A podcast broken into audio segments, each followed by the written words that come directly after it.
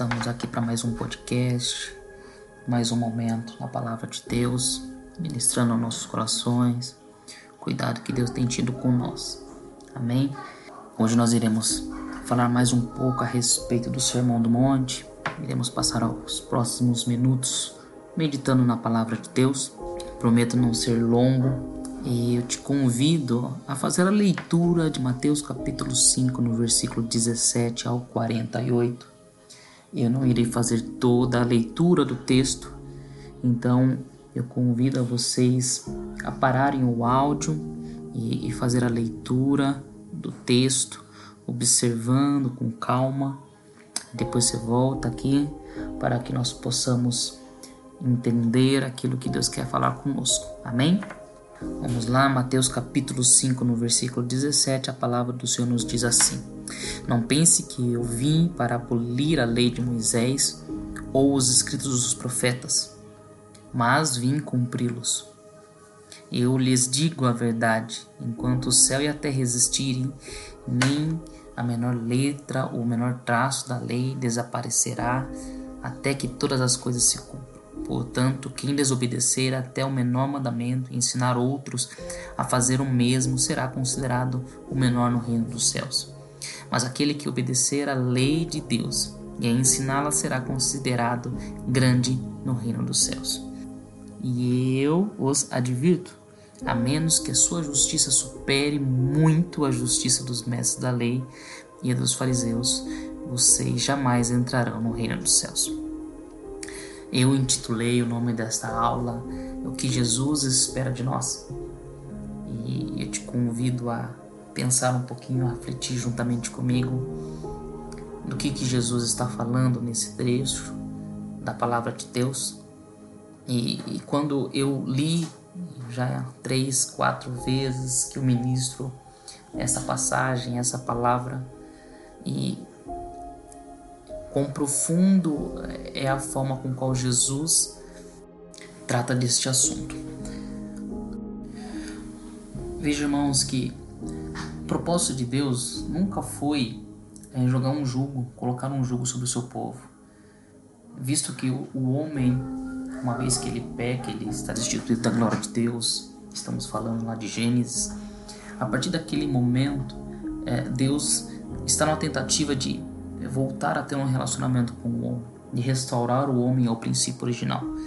E, e todas as leis estipuladas por Deus a partir de então têm um único objetivo: preservar a moral do homem, a moralidade da humanidade. E, e assim é, começa a surgir as primeiras leis. Assim começa então surgir os dez mandamentos com Moisés.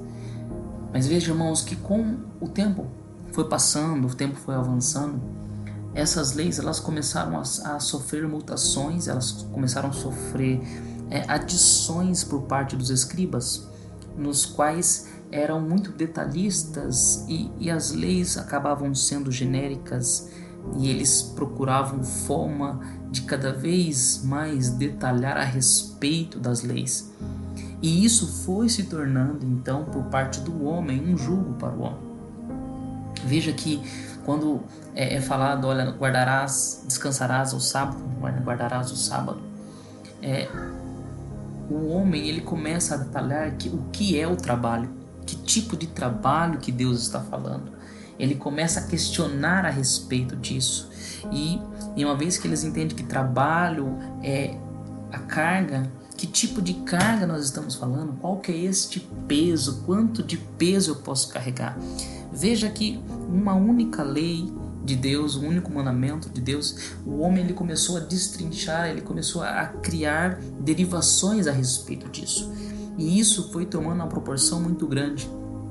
E quando nós chegamos lá em é, Mateus capítulo 5, onde Jesus está falando, essa lei, irmão, que tinha o objetivo de manter, né, de conservar a moralidade do homem, a moral do homem, a, a parte interior do homem, restaurar o homem até Deus, ele sai dessa esfera e passa a ser no âmbito exterior. Ela passa a ser uma religião, passa a ser uma legalidade, na qual se o homem não cumprisse a lei, ele morreria. ele era punido pelos próprios homens, era apedrejado, era morto, era pisado. Então, é essa lei que tinha um único objetivo de levar o homem até Deus passa a ser o inverso, começa a afastar o homem de Deus. Essas leis, irmãos, não levavam o homem por obediência até Deus. E ela foi se tornando cada vez mais externa e foi se tornando apenas uma religião. E no Novo Testamento nós estamos falando de aproximadamente 600 leis, 600 ordenanças, na quais os escribas observavam e guardavam e, e, e tinham um zelo absurdo a respeito disso. Sendo assim, irmãos, a lei ela se tornou algo externo, algo legalista, uma religião. E é nesse cenário, irmãos, que Jesus ele começa a inserir o Sermão do Monte. Eu gostaria de trazer um, um, um parênteses aqui a respeito da graça, pois, irmãos, temos vivido um tempo onde a graça ela tem sido deturbada. A graça tem sido sinônimo de, de, de ser raso, é, de ser superficial. A, a graça ela tem se tornado algo aonde tem sido a justificativa para o pecado, para o erro. E na verdade o que nós observamos nesse texto que nós acabamos de ler.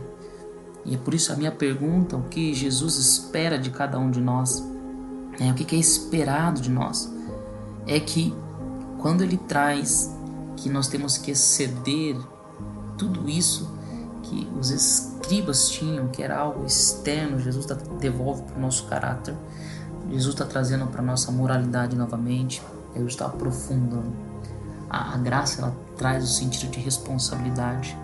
Um exemplo que eu gosto de dar é a respeito da velocidade. Veja que se nós estivermos numa estrada a 100 km por hora e nós tivermos um radar, nós é, iremos manter a velocidade. Não porque nós queremos manter a velocidade, mas porque o radar irá nos punir. Isso é a lei. A graça é o inverso disso.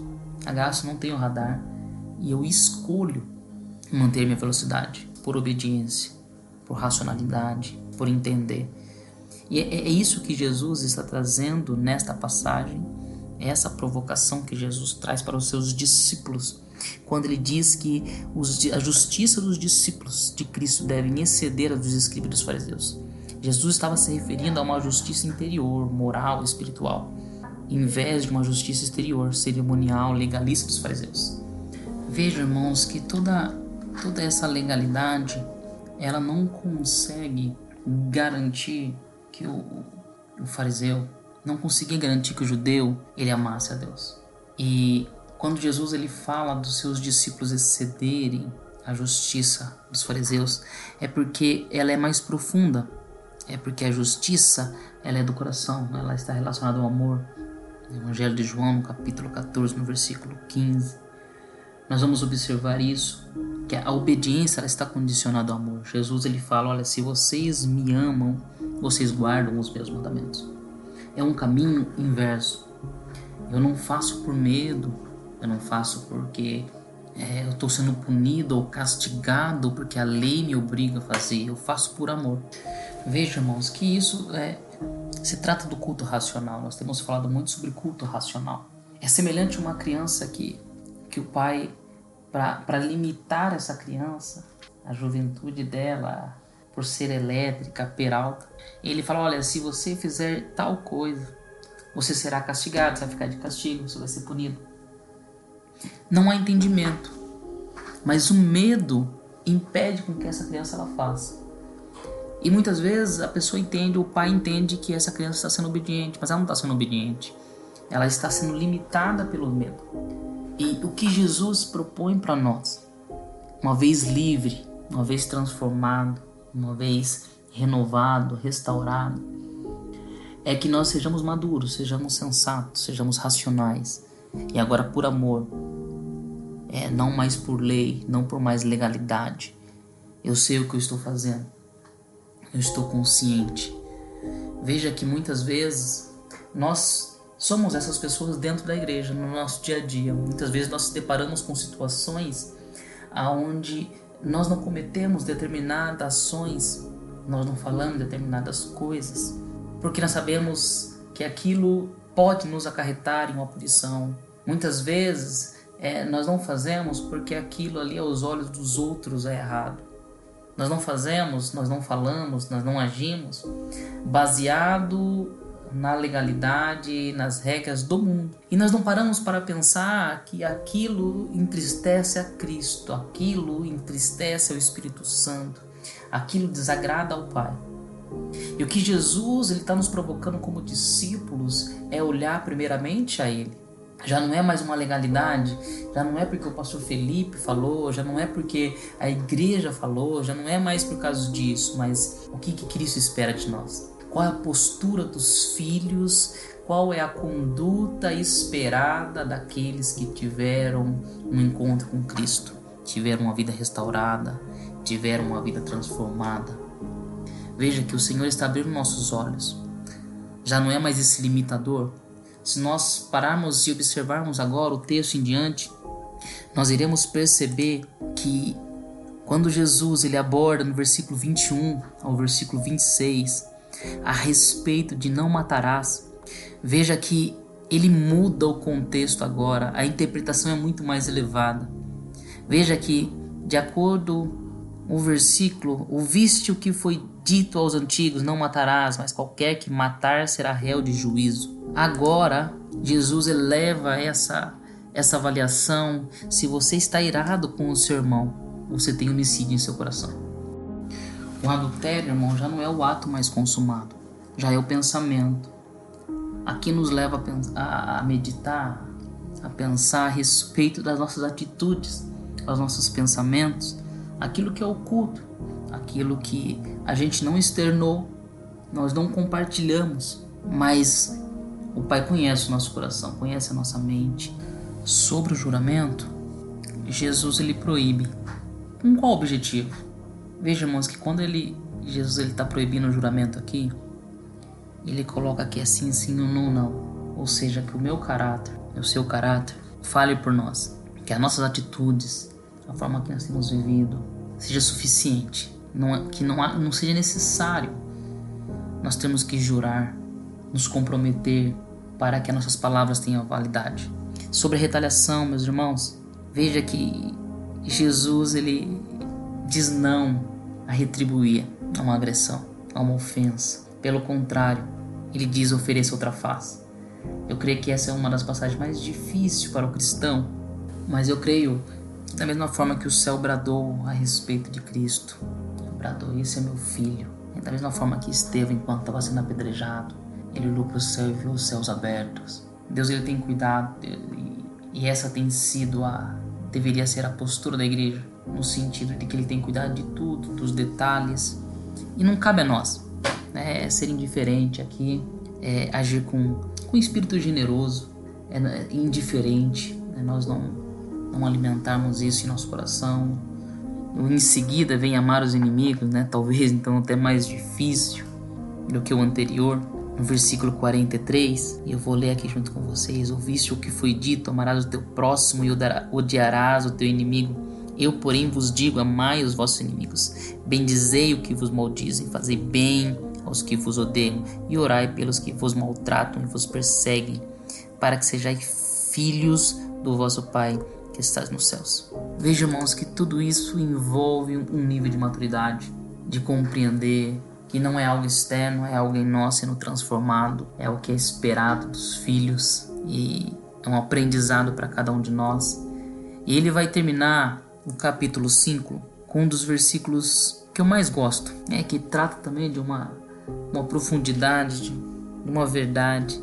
No versículo 48 que diz: Sede perfeitos, como perfeito vosso Pai que está nos céus.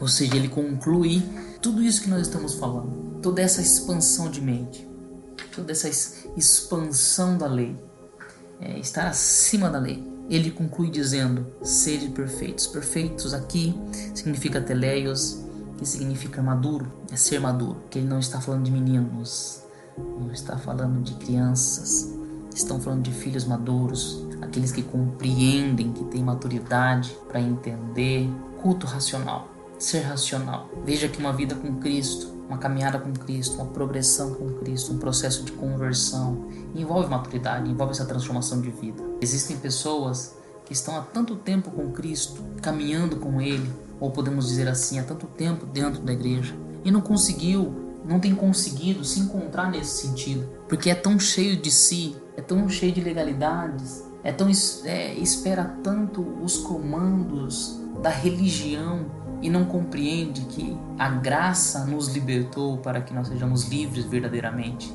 Mas essa liberdade, elas nos chama para uma responsabilidade de se manifestar os filhos, de tomar posse daquilo que Cristo nos deu. E essa transformação de mente em nós envolve o nosso caráter sendo transformado, as pessoas fazer essa leitura em nós de um novo homem, de uma nova mulher, de um caráter novo, e muitas vezes sem pronunciar uma palavra, as pessoas olharem para nós e enxergar algo diferente em nós. Sedes perfeitos como o Pai é perfeito, sede maduro. Muitas vezes nós olhamos para esse versículo e nós enxergamos esse perfeito como o nosso perfeito. Mas na verdade o que Jesus está falando é maduro. E muitas vezes quando nós olhamos uma fruta no pé madura, ela possui marcas, né? De um passarinho que bicou, de uma pedrada, mas ela está madura. Ou seja, com todas as nossas cicatrizes, marcas de aprendizado no dia a dia, os tombos, as quedas, nós precisamos aprender, nós precisamos ser renovados todos os dias. E isso não nos impede de ser maduro. Muitas vezes nós permitimos que esses traumas, essas marcas, é, impeça que nós amadurecemos. Porque nós olhamos e falamos assim, poxa, eu estou, estou tão cheio de marcas que acho que Deus não quer usar minha vida parece que eu não, não posso ser usado. E na verdade, o que Cristo fala, olha, com todas as suas marcas, os meus discípulos são maduros como o Pai, são racionais, conscientes. E que você no final desses poucos minutos você possa perguntar a si mesmo: o que Jesus espera de mim? O que Jesus espera de nós? E como nós temos respondido aquilo que Ele tem pedido, aquilo que Ele nos concedeu. Em nome do Senhor Jesus. Que Deus abençoe a tua vida e até a próxima.